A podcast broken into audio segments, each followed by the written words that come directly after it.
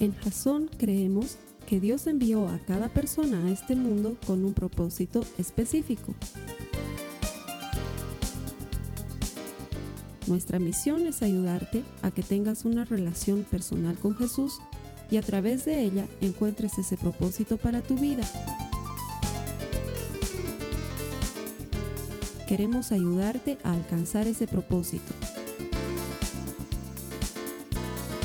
Es nuestra oración que este podcast te ayude a tener visión, a tener jazón.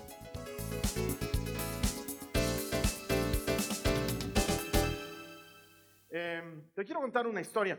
Resulta ser que mandaron a hacer una especie de, en, la municipalidad de cierta ciudad, mandaron a hacer un concurso entre los pintores y los artistas eh, que vivían en esta ciudad y decidieron hacer este concurso en el cual tenían que retratar algo muy sencillo, según los que convocaban al concurso. Quiero que hagan un retrato sobre paz. Paz. ¿Cómo retratas paz? ¿Cómo es que puedes poner en un cuadro un concepto, creo, tan complejo, tan profundo como paz? Bueno, pues los pintores empezaron a trabajar durante varios días, como era una especie de concurso. Ellos empezaron a trabajar durante varios días y empezaron a desarrollar esta idea de cómo trabajar en paz en un lienzo. Pero cuando llegó el día final del concurso y las personas ya habían terminado sus trabajos y había esta exposición extraordinaria donde muchas pinturas se presentaban al respecto, se vio muchas cosas. Por ejemplo, una mamá teniendo un bebé en brazos, uno de los cuadros. Algún otro pintó un atardecer, uno de esos atardeceres hermosos en los que los colores, esa paleta de colores pasan del amarillo al rojo, al rosado, al fucsia y terminan llenando el cielo de esos colores que solamente se ven en un atardecer. Alguien retrató paz como un papá con su hijo caminando de la mano y transmitiendo esa sensación de protección que debe darle un padre a un hijo y cosas por el estilo. Y habían cuadros de todo tipo. Alguien se aventuró a retratar las nubes que se ven cuando tú estás yendo en un avión y estás en, la ventanilla y te toca ver hacia el cielo y ves cómo las nubes se han eh, arremolineado alrededor de la nave y alguien pensó que eso era paz. Y así muchos retrataron y es que no sé cómo lo harías tú. Tal vez retratar paz es algo complicado, por lo menos en un cuadro. Y más difícil cuando tal vez tu concepto sea distinto al mío. Tal vez cuando tú estés esperando que paz sea algo diferente, que sea eh, tranquilidad y quietud y ausencia de problemas y esa sensación de no respirar con una carga. Pero quizás sea algo diferente. Yo quiero que hablemos de eso. Si bien el mensaje se llama refugio en tiempo de angustia, el, atributo que vamos a estudiar del Señor hoy es que Él es paz. Y para eso vamos a estudiar algo que se encuentra en el libro de los jueces. Si me pueden ayudar, por favor, buscando en sus Biblias el libro de los jueces, aunque está ahí en las notas de la prédica, nos vamos a ir al capítulo 6. Te voy a contar la historia de un hombre que se llamaba Gedeón. Este Gedeón era uno de los, llegó a ser uno de los jueces de Israel, pero en este capítulo 6 todavía no es juez. En este capítulo 6 lo que está pasando es que él está acumulando grano, está cosechando lo más rápido que puede y lo está escondiendo porque los israelitas se habían conseguido un enemigo peligroso. Este enemigo se llamaba Madián, era un pueblo que habitaba en la tierra prometida. Los madianitas habían estado en guerra con Israel durante muchos años. Habían estado peleando por territorio y peleando por posesiones y teniéndolos como esclavos durante mucho tiempo. Y esta es la época en la que las escrituras nos dicen, no había rey en Israel y cada quien hacía lo que le daba la gana. Esto es bien importante tomar nota. Esto es bien importante entenderlo, porque este momento por el cual está pasando Israel y las cosas que van a hacer nos van a hablar de esa ausencia de figura de gobierno. No había rey, cada quien hacía lo que quería. Y entonces el ciclo se repetía una y otra vez. ¿Y cuál era el ciclo? Clamar por ayuda al Señor, recibir ayuda del Señor, olvidarse de que habían recibido la ayuda del Señor, volver a pecar buscando otros ídolos y otra vez clamar por ayuda al Señor. El ciclo se repetía una y otra vez. Tenemos necesidad, buscamos al Señor, el Señor nos ayuda, nos olvidamos de Él, seguimos otros ídolos y otra vez necesitamos ayuda del Señor. Y así una y otra y otra y otra vez. En esa temporada, los israelitas sufrían por una serie de enemigos que tenían alrededor, los filisteos, los amonitas y entre ellos también los madianitas, una tribu poderosa, guerrera, que les estaba causando muchos problemas. No lo culpo a Gedeón que haya estado angustiado, preocupado y guardando lo poco que cosechaba por miedo a que se lo quiten los madianitas. Y en eso se le aparece el ángel del Señor. No sé si recuerdas que unas semanas atrás hemos hablado del ángel del Señor. Cuando veas en el Antiguo Testamento que aparece el ángel del Señor, en realidad quien está apareciendo es Cristo antes de haber venido en cuerpo a la tierra. ¿sí? El ángel del Señor representa a Cristo. Se le aparece el ángel del Señor a Gedeón y le dice, valiente guerrero, he venido a encargarte una misión. Ahora, si somos perfectamente objetivos, Gedeón no tenía la pinta de un valiente guerrero. Es decir, está todo timorato, asustado, preocupado, guardando granos porque tiene miedo que se los quiten. Entonces me imagino que cuando el ángel del Señor le dice, valiente guerrero, he venido a conferirte una misión, él ha debido como que mirar a todo lado y decir, a mí estás diciendo valiente guerrero porque no lo soy. Pero es interesante ver cómo Dios no nos habla de cómo nos percibimos, sino cómo Él nos ve a nosotros y cómo Él sabe que vamos a cumplir cierto propósito. Gedeón obviamente se pega el susto a su vida. Primero porque está temiendo por los madianitas, segundo porque el ángel del Señor se le ha aparecido. No es poca cosa. Pero en lo que charla con el ángel del Señor y recibe la misión, le piden, por favor no te vayas, te quiero hacer una ofrenda y ahora sí acompáñame al versículo 24, al capítulo 6 del libro de los jueces, en el que dice entonces, Gedeón construyó un altar al Señor en ese lugar y lo llamó Yahweh Shalom, que significa el Señor es paz. Ese altar sigue en Ofra, en la tierra del clan de Abieser, hasta el día de hoy. Dios es paz. Lo menos que tenía Gedeón en ese momento era paz. Pero la presencia del Señor te puede dar paz aún en medio de las dificultades. Dios es paz. ¿Y sabes qué? Amo ese atributo de, Dios. Es más, alguna vez alguien me regaló un llaverito que decía Dios es paz y lo atesoraba con mi vida, porque yo también soy paz. claro, a mí me parece fabuloso.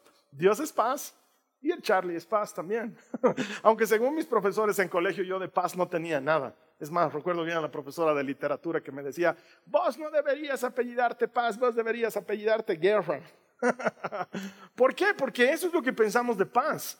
Pensamos que paz debería ser tranquilidad, cero problemas. No sé cómo imaginas tú que debería ser paz o cuál es tu concepto de paz, pero la mayor parte de las personas pensamos que la paz significa no tener dificultades. Pero ¿qué pasa cuando las finanzas apretan? ¿Qué pasa cuando estás llegando a fin de mes y te ves que estás en lo último de lo último, ya arañando paredes, ya buscando que alguien te invite a almorzar a su casa porque ya realmente no estás con finanzas en ese momento saludables? ¿O qué pasa cuando recibes un diagnóstico que no quieres recibir? ¿Qué pasa cuando el médico te habla de algo que tú no querías escuchar y te lo diagnostica y tú sientes que vas a entrar en una etapa de gran pelea y gran dificultad en la área de la salud? ¿O qué pasa cuando empiezas a tener problemas en tu matrimonio? Lo que parecía algo hermoso, lo que parecía que iba a funcionar y un felices para siempre, se empieza a transformar en un fregando siempre y peleando siempre y teniendo problemas siempre. Y ahí cuando vivimos todas esas cosas, anhelamos paz. O sea, no sé si te pasa como a mí, pero creo que el ser humano lo que quiere es llegar a acostarse en la noche con paz, con tranquilidad, con quietud. Saber que el día siguiente no va a ser pleito, no va a ser problema, no va a ser dificultad. Entonces, si Dios es paz, ¿por qué vivimos en medio de todas estas dificultades, de situaciones tensas, de escaseces, de problemas? Porque Dios es paz más allá de nuestras circunstancias. Y quizás quieras tomar nota de esto, pero sabes que paz no es la ausencia de problemas, sino que es la presencia de Dios en medio de los problemas. ¿Cuántos pueden decir amén a eso? Dios es paz en medio de la dificultad, porque paz no significa que no hayan problemas, paz significa que Dios esté al medio. Que cuando estés pasando por dificultad, Dios esté al medio. Esa es la verdadera paz. La paz que nosotros alguna vez le hemos cantado como paz en medio de la tormenta. Puedes tener paz en la tormenta. Puedes tener la presencia de Dios en medio de tus dificultades. Puedes. Puedes estar pasando por el lugar más difícil y aún así sentirte cobijada y protegido. Puedes hacerlo. De hecho, si te das cuenta, los seres humanos tendemos a preocuparnos y vivimos anticipando problemas que probablemente ni vayamos a tener. Es más, hoy me gustaría compartirte para que aprendamos cómo podemos vivir esta verdad de que Dios es paz. Categorías de cosas que nos preocupan. Creo que entran en tres grandes categorías. La primera, nos preocupamos por cosas que nunca van a suceder. Nos preocupamos por cosas que no van a ocurrir jamás. A esto yo le llamo la enfermedad del easy. No easy como la easy, que espero que nos esté viendo en línea, sino easy de, ¿y si me quedo sin trabajo? ¿Y si lo que me está doliendo en mi espalda no es solamente un dolorcito? ¿Y si pierdo la posibilidad de comunicarme con mi hijo con mi hija? ¿Y si empezamos a fallar como pareja y como matrimonio? ¿Y si, y si, y si? Es una enfermedad, creo, terrible. Pero si te das cuenta, la mayor parte de esas cosas nunca llegan a ocurrir. Es decir, ¿cuántos de nosotros hemos vivido preocupados los últimos meses por cosas que realmente hayan pasado? ¿Cuántos pueden decir aquí, sí he estado preocupado y pasó? La verdad es que no. Si somos absolutamente objetivos y miramos las cosas como son de verdad, hemos estado preocupados por cosas que no ocurren. Hemos estado preocupados por, ¿y si algo que no llega a pasar de verdad? Nos angustia, nos quita el sueño, rompe nuestra comunión con las demás personas y nuestra comunión con Dios y termina por no ocurrir jamás. Pero le ha estado dando vueltas a nuestra mente y a nuestro corazón, quitándonos la paz. La mayor parte del tiempo vivimos preocupados por cosas que no van a ocurrir. Mira lo que dice la Biblia en Lucas, en el capítulo 12, los versos 24 al 26. Miren los cuervos. No plantan, ni cosechan, ni guardan comida en graneros, porque Dios los alimenta. Y ustedes son para Él mucho más valiosos que cualquier pájaro. ¿Acaso con todas sus preocupaciones pueden añadir un solo momento a su vida? Y si por mucho preocuparse no se logra algo tan pequeño como eso, ¿de qué sirve preocuparse por cosas más grandes? Ahora, ¿sabes qué? Lo primero que vuela a mi cabeza de este pasaje no es el solo hecho de que eh, Jesús nos dice que Dios nos tiene mucho más valor que cualquier otra cosa. Lo primero que vuela mi cabeza en esto es que Jesús dice que añadirle un momento a nuestra vida es fácil. ¿Le has prestado atención a eso? Mira, te lo leo de nuevo. Dice, ¿acaso con todas sus preocupaciones pueden añadir un solo momento a su vida? Y si por mucho preocuparse no se logra algo tan pequeño como eso, ¿de qué sirve preocuparse por cosas más grandes? ¿Alguna vez lo habías notado? Según Jesús, añadirle un momento a nuestras vidas es cosa fácil. Y nos dice, ustedes no pueden hacer eso. Y si no pueden hacer algo tan fácil, ¿por qué se preocupan por otras cosas? Más difíciles todavía. Si lo fácil no lo pueden resolver, ¿qué hacen preocupándose por lo difícil? Eso está diciendo Jesús. A mí me parece loquísimo y sabes qué, creo que tiene razón. Vivimos anticipando problemas que ni siquiera llegan a ocurrir y Jesús dice, no lo hagas. No te preocupes. Ahora, si Jesús lo dice de esa manera, debe ser pues porque se puede. Debe ser porque se puede vivir sin esa preocupación, porque si no, Él no vendría a pedirte algo que no puedes hacer. Eso quiere decir que la mayor parte del tiempo nos estamos preocupando de cosas que no van a ocurrir y lo estamos haciendo voluntariamente, no lo estamos haciendo de otra manera. Lo hacemos porque queremos y podemos tomar la decisión de no hacerlo. Pero quizás me digas, y con justa razón, es que mi miedo es irracional, Carlos Alberto. No, no lo hago a propósito, pero el miedo viene y me asalta y no me deja en paz. Y quiero decirte que te entiendo y creo lo que te está sucediendo. Y quiero contarte algo que nos pasó a mis hijas, a mi esposa y a mí unos años atrás.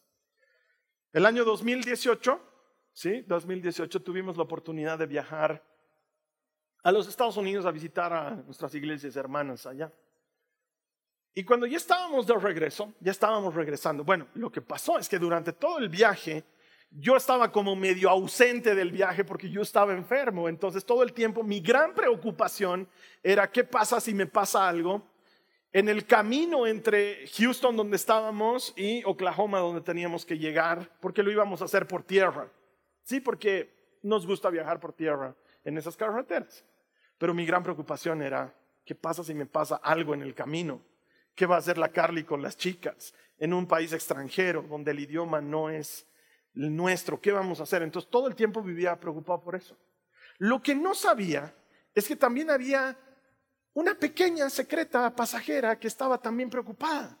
No lo sabía, no me daba cuenta, porque como yo estaba en mis propios dilemas, no atendía mucho lo que estaba pasando a mi alrededor, pero resulta ser que una pequeñita, porque entonces tenía solamente ocho años llegando a los nueve años, una pequeñita de nombre tal María Joaquina, también había estado preocupada.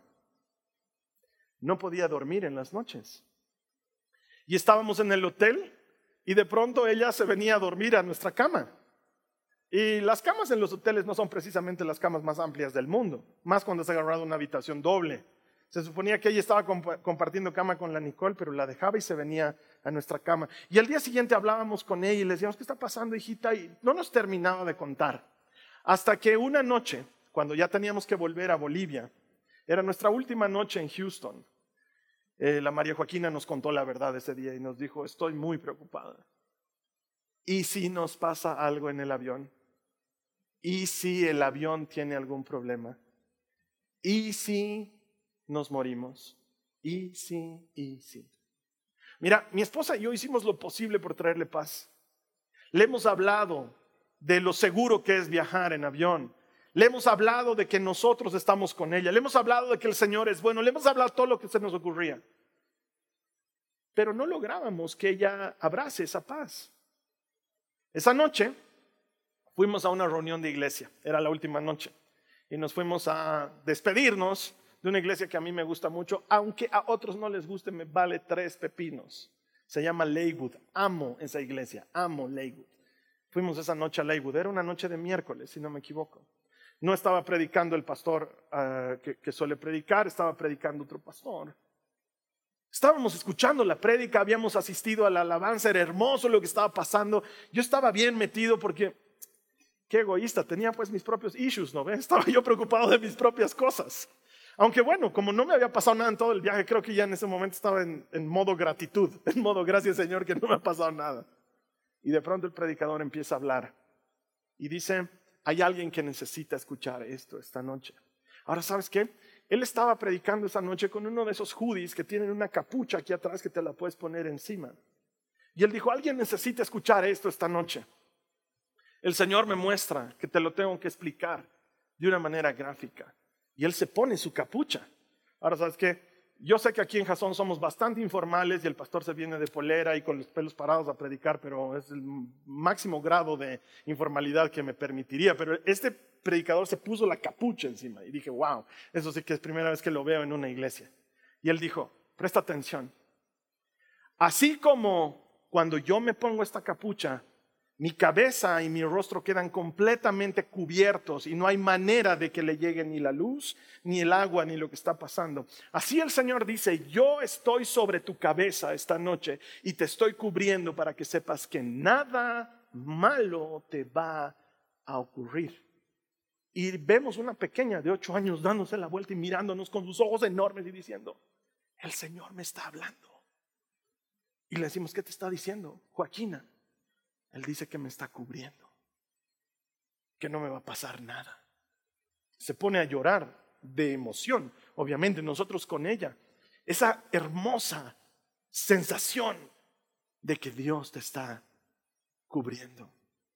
Y vengo a decirte esta mañana de parte del Señor, te estás preocupando en vano. Te estás preocupando en vano. Porque la mayor parte del tiempo aquello que temes no llega a ocurrir. El Señor te está protegiendo, te está guardando, te está llevando en sus manos. La mayor parte del tiempo, velo en las estadísticas, no te estoy hablando de algo subjetivo.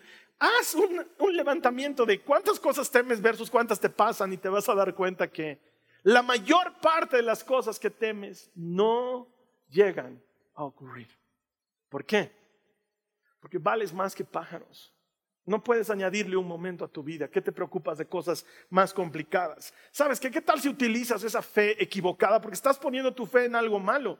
Estás poniendo tu fe, tu esperanza en que algo malo te va a pasar. Estás utilizando mal la fe. Pon tu fe en algo bueno. ¿Qué tal si pones la fe en algo por lo que puedas darle gracias al Señor? ¿Qué tal si le, le das gracias por estar vivo hoy día, estar conectado? Sí, pero es que tal vez estoy enfermo y tal vez no también. No te preocupes por lo que no ha pasado todavía. Dale gracias al Señor por lo que estás viviendo hoy, que te aseguro que hay mucho por qué agradecerle. Aprende a vivir una vida de gratitud en lugar de preocupación. Pon tu fe en lo correcto y no en lo equivocado. La segunda cosa en la que solemos poner nuestras preocupaciones es que nos preocupamos por cosas que ocurren, pero que no son tan graves como imaginábamos que iba a suceder. Porque también te ha debido pasar. Estás esperando que sea algo grave, grave, grave y no había sido tan grave.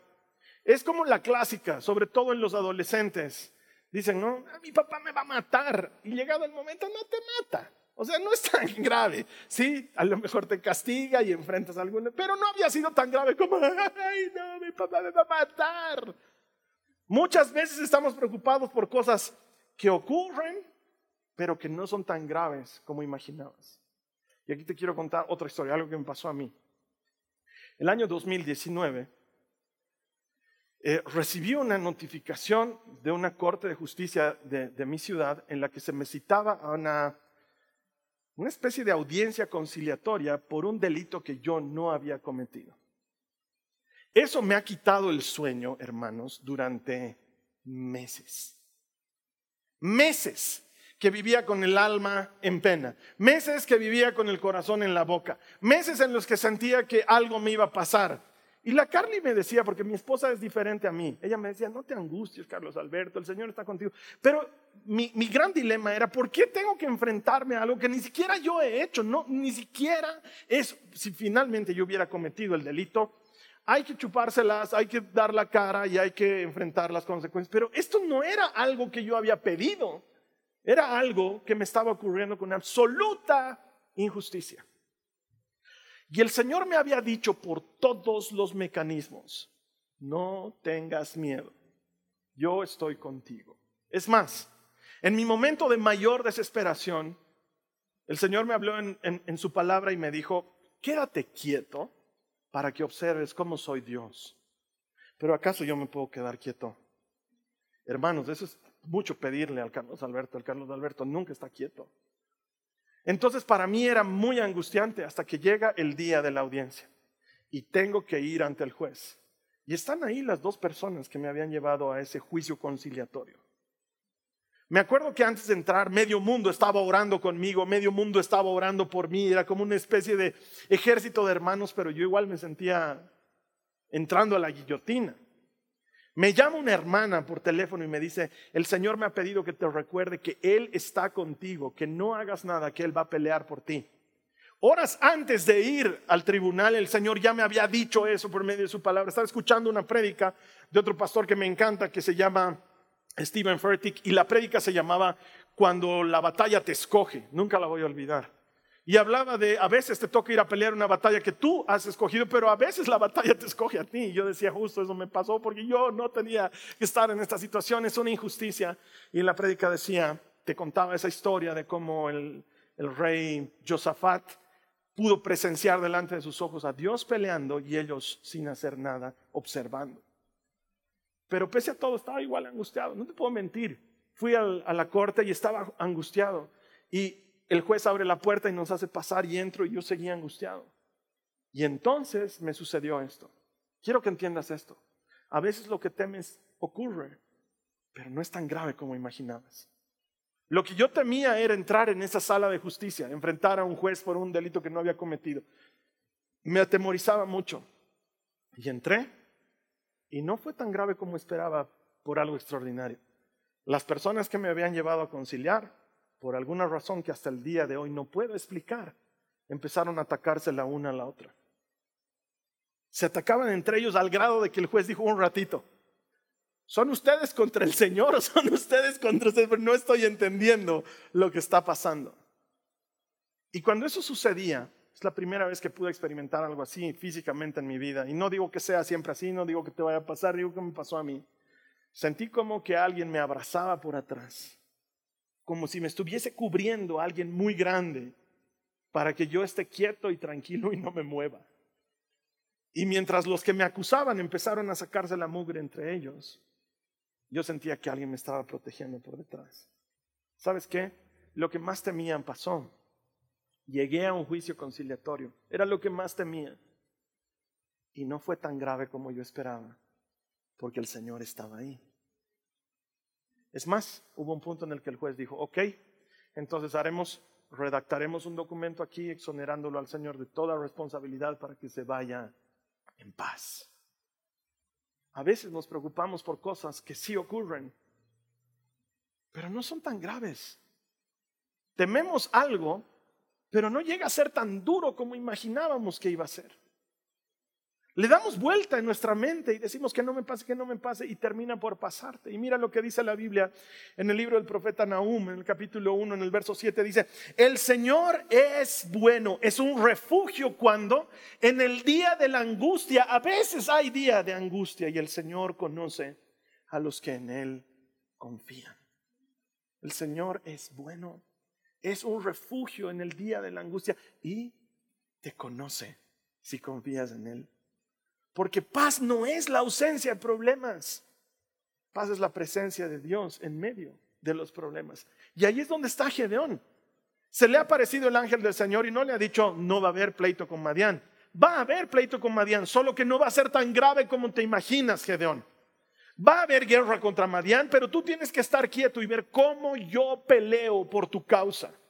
Tú lo único que tienes que hacer es observar, ser testigo de que el Señor hace cosas maravillosas por los que confían en Él. ¿Quién dice amén a eso? El Señor hace cosas maravillosas por los que confían en Él. ¿Y sabes qué? Dios te conoce. Él sabe por lo que estás pasando. Y tal vez eso que temes, tal vez vaya a ocurrir.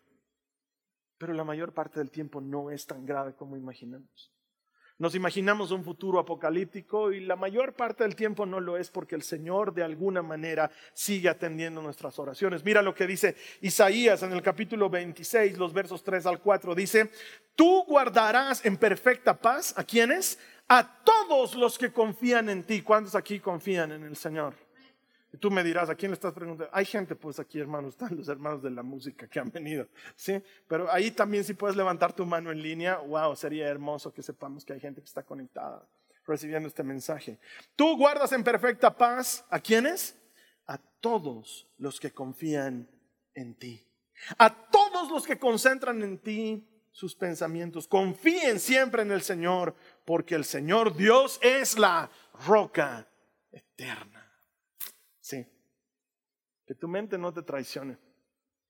Porque a veces estamos preocupados porque algo nos pase y nos llega a pasar, pero la verdad es que la mayor parte del tiempo no es tan grave como imaginábamos.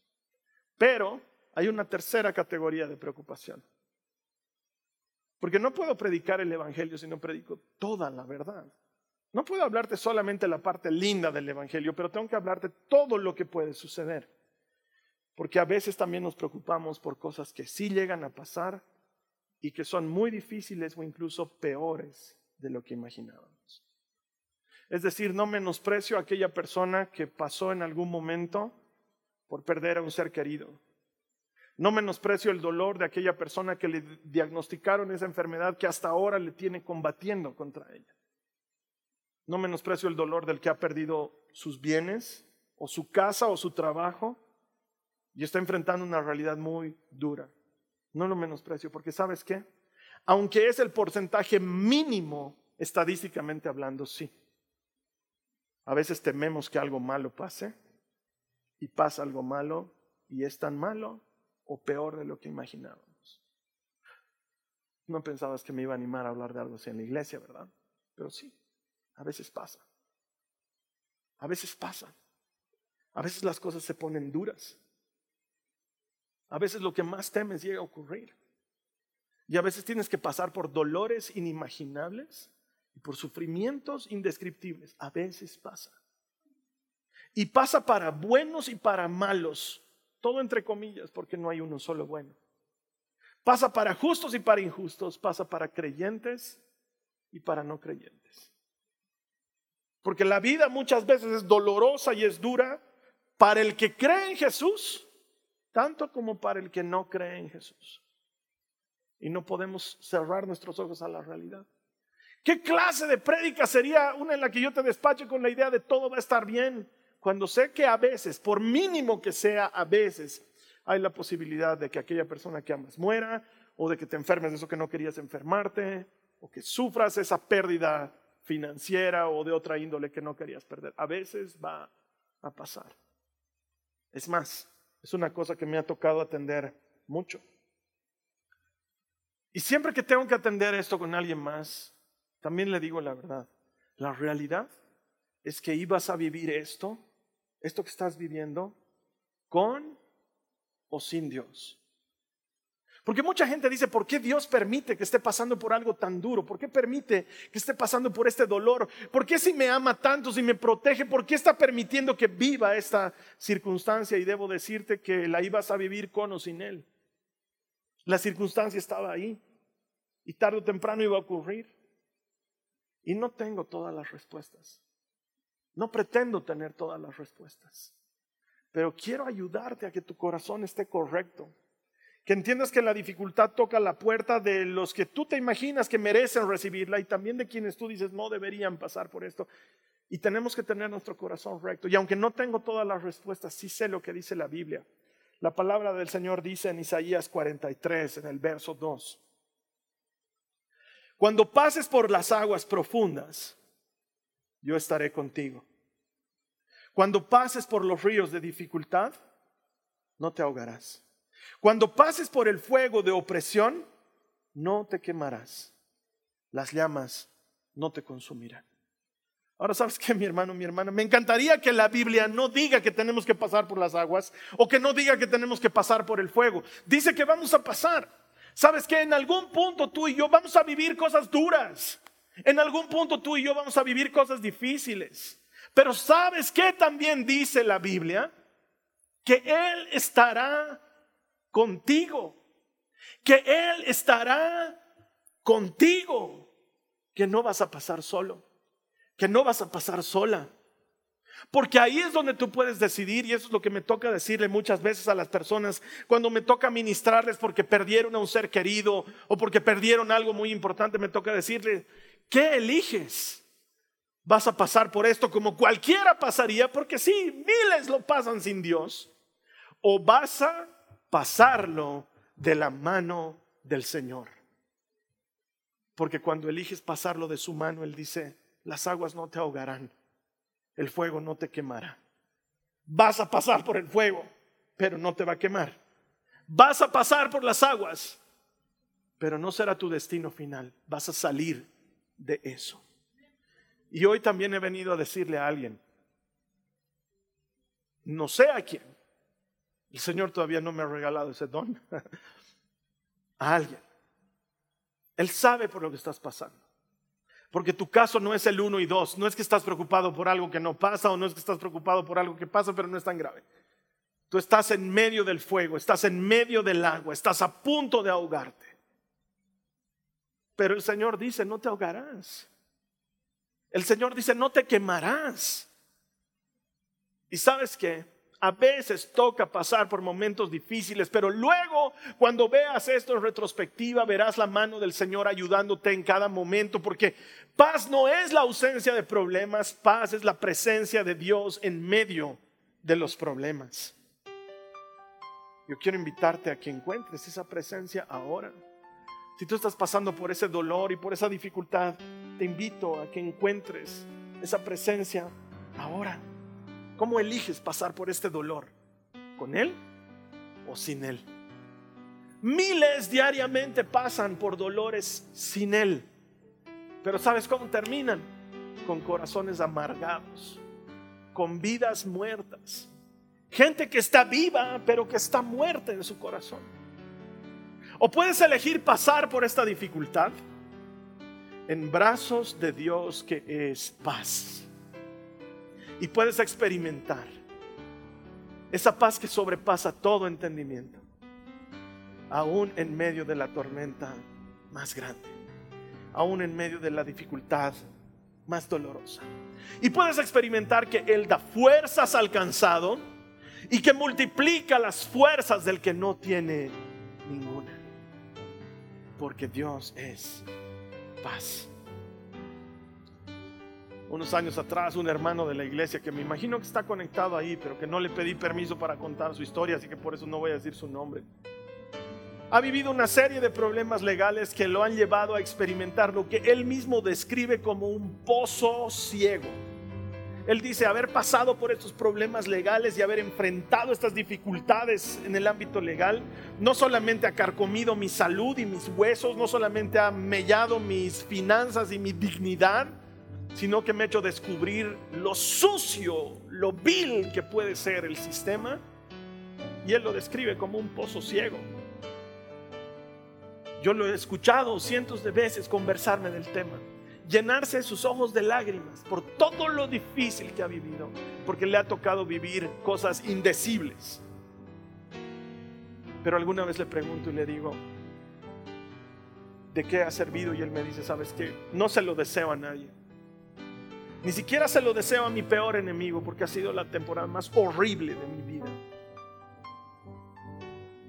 Pero no me imagino la intimidad que tengo con el Señor si no fuese por esa temporada. No sé si me animaría a volverla a pasar, pero no la cambio por nada. Haber pasado por ese valle de sombra de muertes me ha ayudado a experimentar una amistad y una intimidad con Dios que no imaginaba que era posible de vivirse. Aunque pases por las aguas, no te ahogarás. Aunque pases por el fuego, no te quemarás. Sí, a veces nos preocupamos por algo mucho más grande de lo que imaginábamos y ocurre. Pero el Señor está ahí contigo porque paz nunca es la ausencia de problemas. Dios es paz y paz es su presencia en medio de cualquier dificultad. ¿En qué terminó el concurso de los cuadros? En que eligieron como ganador al cuadro más extraño. Era un cuadro sobre un pajarito que estaba debajo de una rama en un árbol, parado sobre una pero debajo de otra, y a su alrededor estaba cayendo una feroz tormenta. Y todos los jueces coincidieron, dijeron, sí, el cuadro del bebé en brazos de la mamá te transmite calidez y tranquilidad. El, cuadro del atardecer es maravilloso y, te, ayuda a imaginar que estás en ese lugar y wow, el cuadro del padre caminando con el hijo te da esa sensación de protección, pero, pero este cuadro merece ganar porque paz. Paz es eso. Es estar en medio de la tormenta y experimentar como la mano poderosa de Dios está contigo. Porque no puedo prometerte que no vayas a pasar por dificultad, pero sí puedo prometerte que Él cumple sus promesas y que Él dijo, no te dejaré, nunca te abandonaré.